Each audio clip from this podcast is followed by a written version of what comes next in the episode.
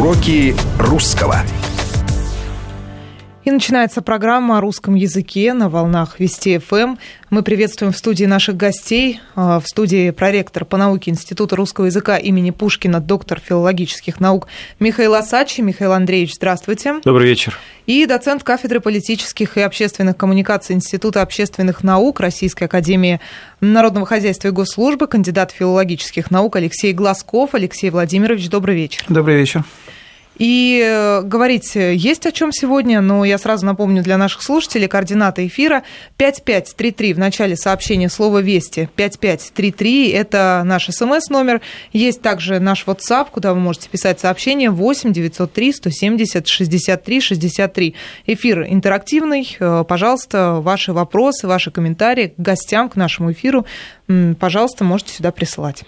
Ну и тема сегодня очень интересная. Зачем вообще нужен устный русский язык? И а, поскольку планируют вернуть устную часть единого госэкзамена, сделать так, чтобы все-таки а, выпускники начинали не только писать, но и говорить, а, возникла дискуссия, зачем он нужен, и в частности, говорят, зачем он нужен технарям. Ну, мне э, эта дискуссия достаточно любопытна с точки зрения того, что я сам по образованию технарь, и в... когда я учился, такого вопроса не возникало. Русский язык был нужен. Может быть, сейчас что-то изменилось, и когда едешь в метро и видишь людей, уткнувшихся в свои мобильные телефоны, действительно возникает э, ощущение, что язык им вообще не нужен, по крайней мере, устный, потому что они прекрасно общаются, ни с кем никогда не разговаривая. И тем не менее.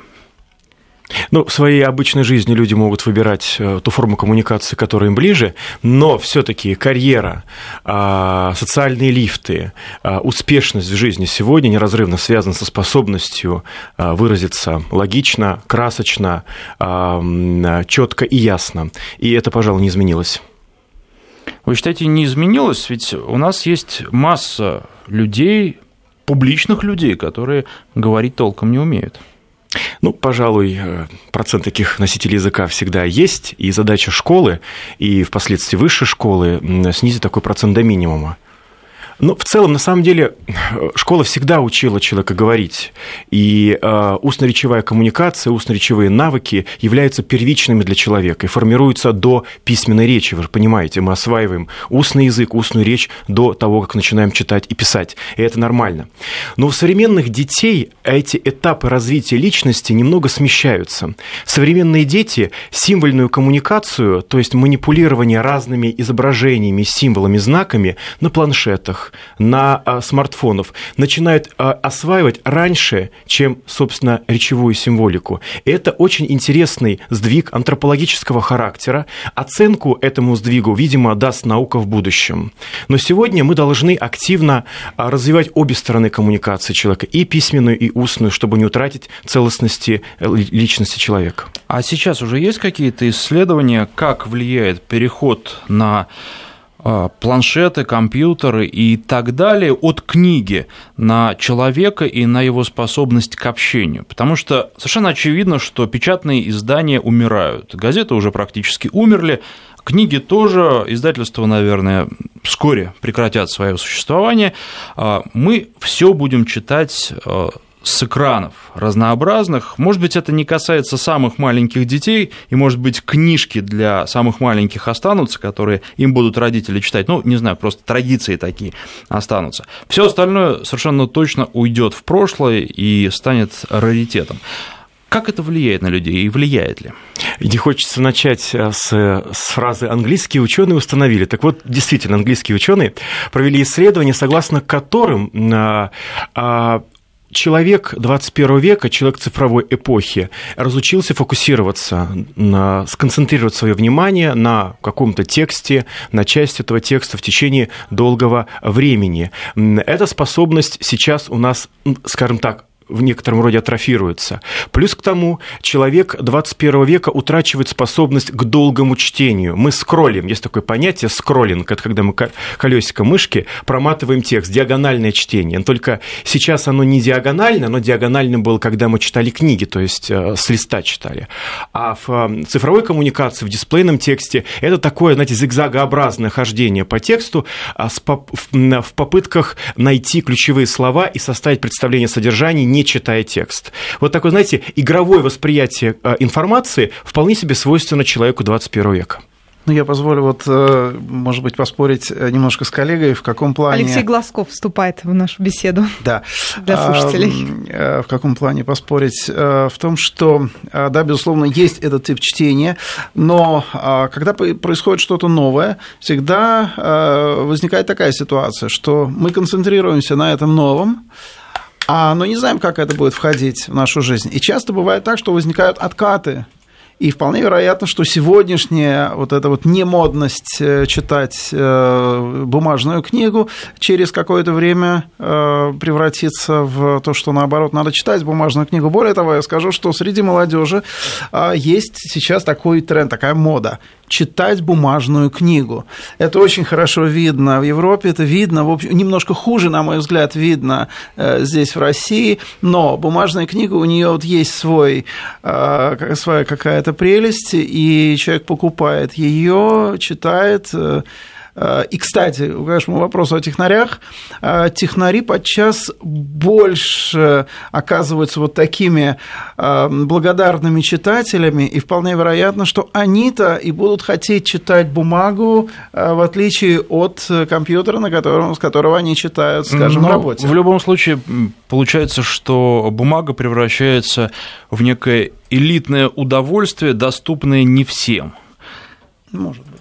Вы знаете, коллеги, я бы на самом деле сейчас а, развел вещи чтения и бумагу. Угу. Отказ от бумаги не означает отказа от чтения, равно как и э, угу. распространенное чтение не означает увлечение чтением, собственно, книжек, изданных в твердом переплете, знаете, так пахнущих угу. библиотекой.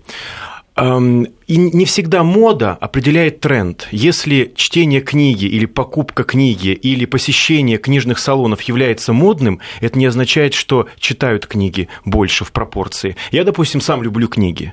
Люблю этот ритуал взять э, в руки книгу и почитать. Но должен признаться, что пропорция, пропорционально чтение собственной книги в моем рабочем дне это там, 10% не более. Электронные носители, к сожалению. Ну и э, что касается, мы вообще отталкиваемся еще и от статьи в аргументах и фактах, э, зачем технарям русский язык. Статьи Андрея Дементьева. Андрея Дементьева, и мне показалось, что с огромным уважением к нему отношусь, но э, аргументы немножко такие гуманитарии, потому что он говорит об общих вещах, а технарю русский язык нужен для того, чтобы прежде всего понимать условия задачи. И я должен сказать, что и в советское время этому учили. И когда приходили только в ВУЗ абитуриенты бывшие, они не понимали очень часто, чего от них требуют, и не могли понять условия задачи. Если ты не понимаешь условия, ты задачу решить просто не в состоянии. А, и этому учить-то начинали еще в школе. Но, наверное, апогея это достигало уже а, в вузах, а, в высшей школе. И Сейчас с этим стало совсем плохо. Вот здесь тоже в статье упоминается эм, то, как э, в прессе говорят, к сожалению, тоже далеко не всегда правильно, и встречаются ошибки, ну, просто вопиющие, когда, например, говорят, что террористы кого-то казнили. Хотя любой человек грамотный понимает, что террорист казнить, в принципе, никого не может, потому что казнь – это приведение приговора в исполнение, а террорист может только убить. Он преступник, он убийца. Но тут надо разводить а, умение а, говорить, умение говорить с ошибками и умение говорить с ошибками так, что тебя не поймут. Любая ошибка а, имеет место в абсолютно в любом языке.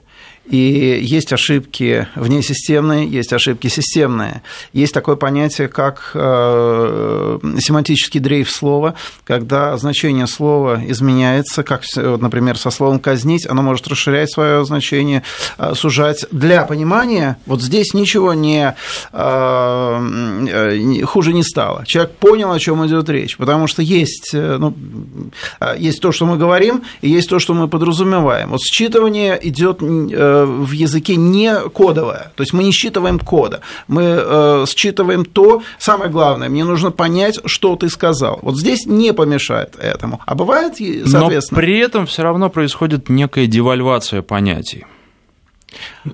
Вы знаете, что касается понимания э, задачи и умения с помощью языка добиваться, добиваться своих целей, а вот недавно э, Федеральный институт педагогических измерений проводил статистику, согласно которой есть основания полагать, что некоторые результаты ухудшения ЕГЭ по некоторым предметам напрямую зависят от неспособности ученика правильно понять задачу правильно ее а, воспринять и правильно воспроизвести текст, который от него ожидается в, качестве правильного ответа. Вот это действительно проблема уже не философского характера, вопрос, э, вопрос не вкуса, не стиля, а вопрос а, функционер, адекватного функционирования языка или неспособности владеть языком. Это, знаете, своего рода инвалидность когда человек не способен пользоваться языком в его основной прямой функции передавать информацию. Но проблема абсолютно не новая. Это старая проблема, которая была, она существовала, и просто мы могли на нее не обращать внимания, но эта проблема существовала. Именно непонимание. Тот, кто преподавал, а, скажем, русский язык в школе, он знает, что, а, там, скажем, часто ребенок не мог выполнить э, задание, потому что он просто элементарно не понимал значения предложения, где ему поставить запятую, он ставил по наитию, поскольку а, само значение было ему неясно. Это вот э, проблема старая. Но есть и добавляются новые проблемы, когда не только ученики, но и родители не могут э, часто понять условия задачи, и такие задачи тоже мы видим а, в тех же социальных сетях, примеры приводят не раз. Хотелось бы еще поговорить, э, поскольку уже мы и об электронных носителях поговорили, и средства массовой информации упомянули, а, естественно, язык меняется, и Корней Чуковский об этом писал э, в книге «Живой как жизнь», и он должен меняться. Нет в языке ничего постоянного и того, что можно просто зафиксировать и оставить неизменным там, на века, на столетия. Тем не менее, а, быстрота изменений, наверное, тоже имеет значение, и в те времена, когда он об этом писал, язык менялся а, совсем не так быстро, как в наше время. Эм, объективных доказательств этому нет, что язык там, изменяется быстрее или медленнее. Изменения в языке, безусловно, заметны для современников, но эти изменения, как правило, касаются сферы лексической, возникают новые слова модные и также быстро уходят, и сферы орфоэпической, произношение очень часто изменяется а, в границах одного поколения. А вот другие глубинные изменения на уровне грамматики, например, происходят а, в гораздо большем уже а, периоде а, варьирования, и здесь можно привести в качестве примера тенденции лишь, которые мы сейчас замечаем, но, возможно, они не приведут к каким-то серьезным сдвигам. Например, у нас утрачивается, а, утрачивается склоняемость некоторых слов, например, существительных со значением места Биберева в Бибереве, Биберевым и так далее. Митина, Митином, в Митине. Э, многие жители считают, что когда мы говорим «свиблове», «свиблове», Блавым мы нарушаем нормы русского литературного языка. У нас Не... очень много таких среди слушателей. Сейчас, я думаю, многие напишут сообщения. Да, хотя тему. склонять нужно, и многие обижаются. Хотя вот одна из тенденций, когда грамматика изменяется под влиянием некоторых процессов, о которых мы до сих пор еще толком ничего не знаем. Тут еще есть один аспект, э, он вот какой. Э, есть объективное изменение языка, а есть субъективное ощущение изменения. Вот если мы говорим об образовании, о молодежи, то молодежь знает, что язык меняется, но они еще слишком юны для того, чтобы почувствовать это. Дальше на определенном возрастном э, круге вдруг оказывается, что раньше говорили не так, как сейчас. Вот происходит это осознание. Оно требует определенного языкового опыта, которого, например, нет у молодежи, они воспринимают язык как некоторую вот статичную, условно, э, систему. Это любопытный факт. Вы знаете, но тем не менее, хотелось бы на примере одного конкретного слова понять, что вы думаете в целом о проблеме. Вы говорите, что средства массовой информации, наша ускорившаяся жизнь никак на язык не влияет, ну или, по крайней мере, доказательств этого нет. Но возьмем просто одно слово – озвучить. У нас сейчас все превратились в режиссеров озвучания, потому что а, еще совсем недавно у этого слова было только одно значение, теперь а, ему придали значение обнародовать. И мне кажется, что так быстро это произошло, в том числе за счет того, что эту ошибку подхватили средства массовой информации. Но это системная ошибка. Это как раз э, все дело в том, что когда, когда может появиться новое слово? Новое слово может появиться тогда, когда есть определенная семантическая лакуна. То есть э, в этом месте нет, э, допустим, какого-то слова. Слово озвучить, произнести, обнародовать, они разные по семантике. Озвучить – это именно, скажем, прочитать с листа или произнести что-то, что не является твоей мыслью, а ты ее позаимствовал где-то, а, я не люблю этого слова, но я понимаю, а, что оно вполне э, живучее и что оно вполне может войти в словарь именно с этим значением. Никуда не деться. Я не думаю, что мы должны трактовать это как ошибку. Мы всегда трактуем как ошибку то, что новое, и то, что не нравится нам, чего раньше не было. Как трактует это вот та молодежь, которая, о которой я сказал, это еще вопрос. А, молодежь-то естественно, но тем не менее, вот где грань, когда ошибка переходит эту грань и становится нормой? Это большая проблема для науки. А, по-разному она решается. Объективный инструмент только один есть – частотность употребления того или иного варианта. Есть менее объективный критерий – это принятие данного варианта элитами. К числу языковых элит относятся филологи, лингвисты профессиональные, а также высокообразованные люди. Вот когда в среде этих носителей языка происходят те или иные изменения, а появляются появляется, появляется два варианта, а потом и побеждающий вариант, значит, норма изменилась. Ну, в качестве примера можно привести э, слово, вот раньше было, было ударение «куришь», а не «куришь». Теперь мы все говорим «куришь».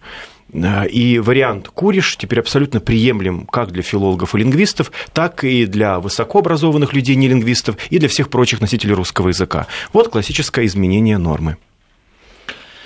Ну что ж, хорошо. Кстати, есть такое еще слово, которое очень многих раздражает, несмотря на то, что неправильно его используют. Вместо звонить, э, звонить и звонят и тому подобное. Пока нормы не стало еще? А, нет, но вот это тоже тот же абсолютно пример, который а, был приведен, потому что это один и тот же. Есть такое понятие акцентного типа, когда а, слово меняет место ударения при изменении. Так вот, э, в языке есть понятие продуктивности и непродуктивности. Звонить звонить звонишь, это э, уже на сегодняшний день непродуктивный акцентный тип, а звонить звонишь, он продуктивный. Я студентам даю такое задание подобрать э, как примеры. Курить, под, да, как курить абсолютно, я говорю, абсолютно тот же э, тип. И оказывается, что под, одни, под один тип отбира, подбираются примеры легко, под другой э, сложно. И э, вполне вероятно, что здесь а бывает так, что подавляется э, непродуктивный продуктивным. Трудно прогнозировать, но вполне вероятно, что э, про, там, про нас будут говорить, что э, мой дед говорит, звонишь. И также ухмыляться, как мы сейчас, да? И, а, а моя бабушка говорит, армия, конфета, да, да, да, да, ангел мой, верх, дверь. Когда-то то, сейчас... это было образцовым произношением. Абсолютно. До сих недавно. пор, знаете, орфоэпические словари до сих пор сохраняют данные варианты как предпочтительные. У нас в студии лингвисты, филологи Михаил Асач и Алексей Глазков. Мы вернемся в эфир после выпуска новостей. Уроки русского. Московское время 20 часов 33 минуты. В студии Вести ФМ Александр Андреев и Мария Фролова. Мы продолжаем говорить о русском языке с нашими гостями. У нас в студии доцент кафедры политических и общественных коммуникаций Института общественных наук Российской академии народного хозяйства и госслужбы, кандидат филологических наук Алексей Глазков, а также проректор по науке Института русского языка имени Пушкина, доктор филологических наук Михаил Асачий. И, э, если позволите, пара сообщений от наших слушателей. Много пишут, э, шутят, реагируют на наше общение. Например, один слушатель написал, что он склоняет все, это его личное правило, даже слова э, наподобие «Динамо», про «Динаму», например, про команду. Это что касается топографических терминов. Умеренность нужна во всем, да. даже умеренность. Ну вот много все равно откликов получили разговоры об устной речи, и в том числе нам пишут, например, слушатели, которые не собираются быть начальниками. Вот, например, я не собираюсь э, руководить, а программистом-исполнителем мне быть достаточно. Нужно ли мне уметь говорить правильно, если я и так своим языком, ну, таким, какой он есть, могу донести идею развития компании? Но детей это воспитывать придется. С детьми нужно разговаривать на нормальном русском языке. Им нужно все объяснять, во всем их убеждать. Дети тоже хотят быть средними программистами и не хотят быть начальниками. Ну, предположим, да. А, на самом деле это большая проблема. Дело в том, что наши переживания по поводу того, справятся ли наши ребята с устной частью ЕГЭ без подготовки, вот так внезапно ввели эту часть, и теперь все обеспокоены, это беспокойство вот с чем связано. Дело в том, что к этому экзамену, к устному русскому языку нельзя вот так взять и подготовить, как говорят у нас э, в школьном жаргоне, натаскать. Речь – это способность… Нет, подождите, подождите, это очень разные вещи. Давайте воспользуемся а, как раз пониманием русского языка. А, натаскать и подготовить а, – это очень, мне кажется, разные вещи. И вот натаскать действительно нельзя, а подготовить можно. Ну, наверное, это займет не две недели, не месяц, как ну, обычно готовиться к ЕГЭ. Подготовка к ЕГЭ тоже не две недели, ну, не месяц длится. Устно, к устному экзамену К устному экзамену не подготовить за месяц, не подготовить даже за полгода. Ведь понимаете, в чем дело? Речь это, это такая штука. Годы нужны. А, да? да, ведь речь такая штука, понимаете, речь, она имеет форму и содержание. Если форму можно подправить, например, научить ставить паузы, научить нужные интонации, тембру, чему угодно, но содержанию ты не научишь, не научишь а, строить свою мысль правильно, не научишь подбирать аргументы в одночасье, не дашь того кругозора, который и формирует содержание хорошей речи за полгода. Вот в чем проблема. И во многом, во многом хорошая речь формируется не в школе, а в семье. Безусловно, начинает формироваться в семье, но закрепляется это в школе. И если начинать готовить, то начинать готовить к устному экзамену нужно с первого класса. Но тут Гораздо вот, раньше. Э, ну, в школе-то нельзя раньше. Они в школу приходят с первого класса. Но тут проблема, на мой взгляд, вот какая. Если мы возим какой-то экзамен, то мы, во-первых, должны решить несколько вопросов. Во-первых, как мы будем контролировать. Когда мы решаем, как мы будем контролировать, мы должны решить вопрос, как мы будем обучать. Когда мы решили вопрос, как мы будем обучать, мы должны решить, кто будет обучать. То есть, если мы, допустим, э, ничего не меняем в школе, сейчас заставляем ребенка э, сдавать некоторый устный экзамен, и он должен почему-то у нас говорить, тогда у меня сразу вопрос, а почему он до сих пор не говорит, когда его учат, когда его есть вот эта определенная система образования. То есть, на мой взгляд, здесь абсолютно э, необходима некоторая система, которая должна к этому привести. А я скажу, что вот мы в рамках э, Всероссийской Олимпиады по русскому языку для школьников, э, в которую я много лет принимал участие в качестве члена оргкомитета и жюри, э, мы проводили устную часть. И у нас есть большой опыт по этому. И я скажу, что это очень сложная вещь. Очень сложная вещь, потому что здесь нужно правильно выбрать форму. Дело в том, когда человек говорит, э, пишет, неважно, ну, в данном случае, когда говорит, он говорит не просто что-то, я абсолютно согласен, он, у него должно быть содержание. Пока содержания у него нет, он э, ничего не скажет, у него будут ошибки, именно из-за того, что он не знает, что сказать. Есть второй момент, очень важный, особенно в устной речи, это так называемый фактор адресата. Кому я говорю? Вот э, смоделировать э, ситуацию, когда человек в условиях какого-то экзамена что-то кому-то будет говорить, это сложно. Хотя бы его просто надо э, элементарно к этому приучить. Мы прекрасно знаем, скажем, мы поднимаем студента и просим его что-то э, сказать. Далеко не каждому это удается. Далеко не каждому получа... э, не у каждого получается, скажем, на свою студенческую аудиторию это высказать. Это большая проблема. Но э, абсолютно точно, что вот эта идея а, устную речь проверять, контролировать и тем самым стимулировать, это очень важно. Я шучу на этот счет. Вот когда э, спрашивали э, радиослушатели, зачем нужно это, я могу так ответить, а тост произнести. Ведь русский человек очень часто тушуется, когда ему говорят, ну, произнеси тост. А маму поздравить с 8 а марта. А маму поздравить с 8 марта, да. Это нужно и технарям, и гуманитариям всем. Хорошо, но а нет ли тут а, какой-то точки невозврата? Можно ли сейчас научить детей хорошему устному языку а, ведь вы же сказали, что школы недостаточно, и все идет от семьи. А, большой пласт, наверное, целое поколение было с этой точки зрения упущено. Если родители не могут начать это обучение, то есть ли резервы для того, чтобы все-таки вернуться к грамотному русскому языку хотя бы в каких-то больших слоях общества, не во всем обществе?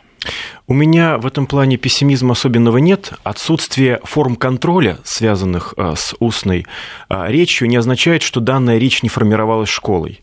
Из стандарта, федерального государственного стандарта, а, устная речь не уходила, а вернее требования к формированию устно-речевых компетенций. Это не уходило и даже из самой а, практики работы в школах. Сочинения в школах-то остались. Просто ушел такой итоговый государственный экзамен. А между тем школьники продолжали писать сочинения. Поэтому у хороших учителей ничего не упущено. В хороших семьях тоже ничего не упущено. Возвращение такой формы контроля означает лишь то, что государство а, возвращает этой способности гражданина особую стоимость? А, да, по поводу стоимости это, наверное, следующий вопрос, потому что а, когда что-то ценно, к этому стремятся. И раньше язык, устная речь была показателем образования человека и, наверное, отчасти его веса в обществе. Сейчас в какое-то время было понятно, что это абсолютно не важно, главное, сколько у тебя денег. И дальше умеешь ты говорить, не умеешь ты говорить, в общем-то, не важно. Вот эти ценности, они вернутся, те, которые были, или э, с этим проблема? Ну, ценность вещь тоже непостоянная. Тут может что произойти, какой может быть э, поворот. А, э, вот, э, поскольку язык и речь – это штука подвижная, то вполне вероятно, что просто происходит момент перехода от одного типа, что ли, от, одного, от одной системы норм устной речи к новой. Да, в этих новых условиях, когда люди меньше говорят, но э, дальше она займет какую-то все равно определенную э, позицию в, э, в системе этих э, ценностных ориентиров. И я вот здесь трагедии как раз не вижу. Вполне вероятно, мы просто еще не в состоянии э, оценить э, самую вот эту систему, поскольку она находится в, в, в тракте формирования. Ничего страшного. А я на самом деле очень оптимистично смотрю на эти бизнес-идеи, которые внедряются в современную школу и современный вуз. А когда мы своих ребят научим, будем приучать к мысли, что все нужно уметь продать, все нужно уметь продвинуть, все нужно уметь каким-то образом внедрить, то мы тем самым будем продвигать и речевые способности, речевые компетенции, поскольку рекламируются, продвигаются услуги и товары на рынке с помощью речи. Если с речью проблемы, то и в бизнесе тоже ничего хорошего не получится. Но спорный вопрос, учитывая то, что сейчас все уткнулись в свои мобильные устройства и продают там очень много сейчас, реклама туда уходит. И там говорить совершенно не обязательно. Конечно, есть какие-то видеоролики, но в основном реклама-то такая. А там теперь появляется другая грамотность, у нас информационная грамотность. Кроме орфографии, пунктуации, теперь обучают еще другим правилам, в том числе правилам безопасности в сети. Ну, а, я сейчас хотела бы просить уважаемых гостей прокомментировать а, сообщение от слушателей из Петербурга, который а, пишет с иронией, естественно, о ужас, я учился в 80-е, о том, что нужно учить говорить, даже речи не было, а сейчас профессора об этом рассуждают. Наверное, возможно, наш слушатель не совсем понимает, что на самом деле учили говорить. Ведь Разумеется, так? естественно. Развитие Но, речи. естественно, речь не шла об отдельном уроке, урок речи там, или урок риторики, а это все подразумевалось. Это предполагалось программой по русскому языку, у нас были и устные выступления, до чего стоит хотя бы чтение стихов. Это тоже развитие устной речи, правда, ее формальной стороны. Но а, содержательная сторона речи развивалась в сочинениях, в изложениях, а также в в, так, ну, в том, в чем, что мы не любили, это когда мы у доски делали доклад. Очень не любили, это очень такая стрессогенная ситуация, но вместе с тем очень много обучающая. И вот э, слушатель э, учился в 80-е годы, это значит, он сдавал большое количество э, устных экзаменов в конце обучения в школе, и это тоже показывало то, что он должен был быть обучен устной речи. Ведь тестов практически не было. Не было. Ни по истории, нет, нет, нет. ни по Это были устные знаний. экзамены. Да. Это ну, правда. Именно отдельного предмета не было, это действительно так. Что, так. А это, кстати, кстати, правильно, что все предметы формировали устно-речевые компетенции. Это правильно, потому что вот содержательная сторона речи предполагает, что мы должны учить еще и предмету вместе с речью. То есть предмету, языку предметных областей химии, физики, биологии, истории. Доказать теорему устно. Разумеется, да, разумеется. Да, провести аргументы. Угу. Я надеюсь, мы успокоили вашего радиослушателя. Ну, дождемся ответа. А, ну что же, а, у нас подходит время небольшого перерыва. Напоминаю, что в гостях проректор по науке Института русского языка имени Пушкина, доктор филологических наук Михаил Асачи и доцент кафедры политических и общественных коммуникаций Института общественных наук Российской Академии Народного Хозяйства и Государственной службы при президенте, кандидат филологических наук Алексей Глазков. Мы сейчас прервемся буквально на пару минут, а затем продолжим. Уроки русского. Обсуждаем грамотный устный язык, как ему научить и что касается детей, мы поняли, что в школе даже уже с первого класса поздно, нужно в детском саду, а лучше еще раньше в семье. Но тогда такой вопрос возникает, а когда нужно начинать, с чего начинать? Родителям, естественно. Это зависит от развития ребенка. Какие-то дети начинают говорить очень рано, но мы должны понимать, что появление ну, первых слов – это не собственно, отправная точка в развитии речи. Речь формируется раньше, сначала э, в пассивном формате, когда ребенок слушает. И как раз э, многие родители совершенно напрасно отказались от чтения ребенку сказок, пока он еще не говорит, полагая, что это бесполезное занятие. Если он же еще не говорит, значит, он ничего и не понимает. Зачем тратить время? Однако это не так. Собственно, формирование речи начинается с этих моментов восприятия. И если воспринимается хорошая, грамматически структурированная, интересная, эмоционально насыщенная и разнообразная речь, то и в впоследствии продуцировать начинает речь ребенок на более, а, хочется сказать, более лучше, просто лучше. Но родителям просто общаться надо прежде всего. Общаться, вот тот самый а, фактор адресата, Сначала между собой, да? Между собой, свои телефоны? Да, на самом деле, да. И с ребенком, э, если ты его будешь сажать перед экраном телевизора или компьютера, то общение будет совсем другое. Еще, кстати, вот вы говорите, извините, что прерываю, да. но тем не менее сразу возникает вопрос, а мультики или фильмы могут научить грамотной устной речи? Это другая коммуникативная ситуация совершенно. Они могут, конечно, научить, но а, очень важно а, в коммуникации, когда говорят не вообще, а говорят тебе а, ты лучше слушаешь. Потом плюс к тому э, очень полезно, как это ни странно, слушать разную речь, и грамотную, и неграмотную, потому что что в этот момент происходит? У тебя происходит выбор. У любого человека формируется представление о языке, в частности, э, нормативное представление, и э, постепенно возникает. Вот так мы говорим, значит, так правильно. Любой человек говорит и пишет абсолютно правильно в своем сознании. Я не стану намеренно э, совершать ошибок. То есть то, как я говорю, я говорю правильно. А и вот на э, разнице, на контрасте между одним и другим и формируется эта норма. Общения обязательно нужно, мультики мало.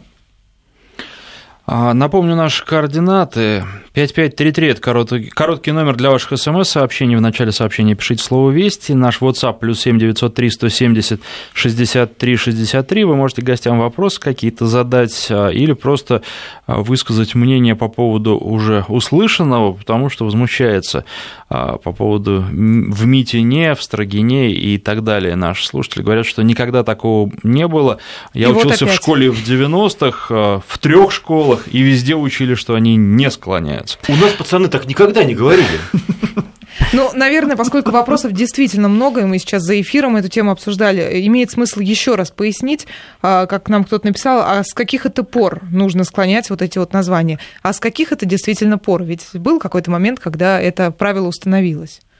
Они всегда склонялись а наоборот, сейчас тенденция такая, чтобы они переставали склоняться. Это наоборот новое, что имеется в языке, и люди воспринимают это новое как уже нормативное, как сформировавшееся. И вот мы сейчас тоже за эфиром говорили, что, вероятно, это кодифицируется как э, нормативное, и когда-то этому учить перестанут. Но пока существует э, закрепленная в грамматиках норма, и никуда от нее деться нельзя.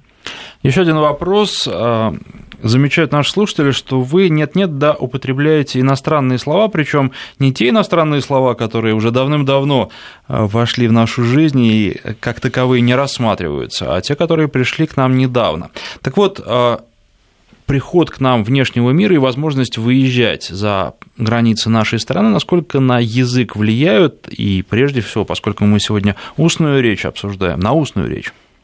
Влияют, безусловно. А есть языки, которые вообще выставляют жесткий барьер по отношению к заимствованиям. Есть языки, которые э, исторически э, хорошо заимствуют слова. Русский язык относится ко вторым. У нас большой, есть целые пласты э, заимствований. А заимствование ведет себя в языке по-разному. Оно может укорениться в языке, может из него выйти. Ничего страшного, что люди употребляют слова новые, заимствованные. Я не вижу большой проблемы, скажем, и в студенческой макаронической речи, когда они вдруг там там вставляют какие-то обороты целые из других языков. Ничего, язык все все э, стерпит, все стерпит, все перемелится, все будет нормально. Не надо бояться этого. У языка есть такая иммунная система, которая нас от всего защищает. Но на самом деле, конечно, вопрос заимствования – это не вопрос в большей степени там, языка. Язык действительно справится, и сами, сами заимствования для языка абсолютно нормальное явление. Вот мы с вами находимся в студии, говорим в микрофон, работает с нами оператор, режиссер. Это все заимствованные слова. Это все наши слова уже. Это все ваши слова, но вместе с тем они заимствованы, и мы не чувствуем по этому поводу никакого дискомфорта. Но, разумеется, если речевая культура, культура снижается, э, то мы замечаем, как э, э, появляются в речи такие знаете, излишества, заимствования излишества, когда при наличии эквивалентов на русском языке используют слова иноязычные с тем же абсолютно значением. Это, разумеется, следствие снижения культуры речи. Либо стилизация. Не станет от этого язык беднее, потому что люди, которые хорошо знают английский, часто говорят, какой же он бедный. Это, наверное, не совсем так, но... От плохого знания. Тем, тем не менее, а, на первый взгляд он таковым выглядит. Не получится ли, а, что мы, заимствуя, прежде всего, конечно, английские слова сейчас, а, обедняем и наш язык тоже? Язык станет богаче, тот же английский язык, о котором мы говорим, замечательно вобрал в себя германские и романские компоненты, и за счет этого имеет такую очень э, интересную лексическую систему, ничего страшного. Это абсолютно точно, я с ним согласен. У меня в семье есть переводчик с английского, он утверждает, что язык английский очень, а, очень а, эмоциональный, очень художественный, очень разнообразный. Это лишь дело владения языка. На самом деле это нормально, что мы считаем свой язык самым лучшим, самым, самым ярким. Это, в общем, Великим как любить свою маму. Ну, безусловно, английский он позволяет э, за счет своей многозначности э, заложить очень много смыслов в какие-то короткие предложения, которые можно прочитать по-разному. А в русском языке, наверное, такой возможности не то чтобы нет, но возможностей для этого существенно меньше. Но каждый язык одинаково Или беден больше. и богат. И у него есть э, то, что он умеет делать лучше, у него есть то, что он умеет делать хуже. Э, как раз когда человек владеет несколькими языками, хорошо владеет, вот здесь и получается, что, э, например, какое-то значение мне удобнее выразить на другом языке, потому что, там, скажем, русский мне этого не позволяет. Ничего страшного, наоборот, это же хорошо, это же как раз то самое э, кругозор человека. Это... Русский язык, например, не позволяет нам компрессировать, э, то есть сокращать высказывания. Русский язык не очень склонен вообще к быстроте, он такой язык вальяжный, текучий. Русский язык свой, э, склонен к излишествам. Например, в предложении «в комнату вошел молодой мужчина» мы три раза подчеркиваем, что вошел человек там, мужского пола. В английском языке мы этого не подчеркиваем столько раз. Но вместе с тем в русском языке свободный порядок слов – а в английском языке он фиксированный, и приходится выражать те смыслы другими способами. Интонации, например. Все языки по-своему хороши. А что касается устного и письменного языка, насколько э, больше простора для выражения смыслов дает устный язык, ведь э, то, что нельзя написать, э, будет неграмотным написать, можно сказать, произнести, и это не будет рассматриваться как неграмотность. Ну, в свое время, э, где-то годы 60-е, стояла такая теоретическая проблема в лингвистике а устные и письменные разновидности или устные и письменные языки. Они действительно очень разные, действительно не все можно а, произнести, что а, пишешь и так далее. Говорит, как пишет, это плохо. Говорить надо, как говоришь, а писать, как пишешь. Поэтому, ну, поэтому они, в принципе, будут всегда сосуществовать и Но вы знаете, хорошо или плохо их смешивать, это вопрос теоретический, это... а на практике они реально смешиваются.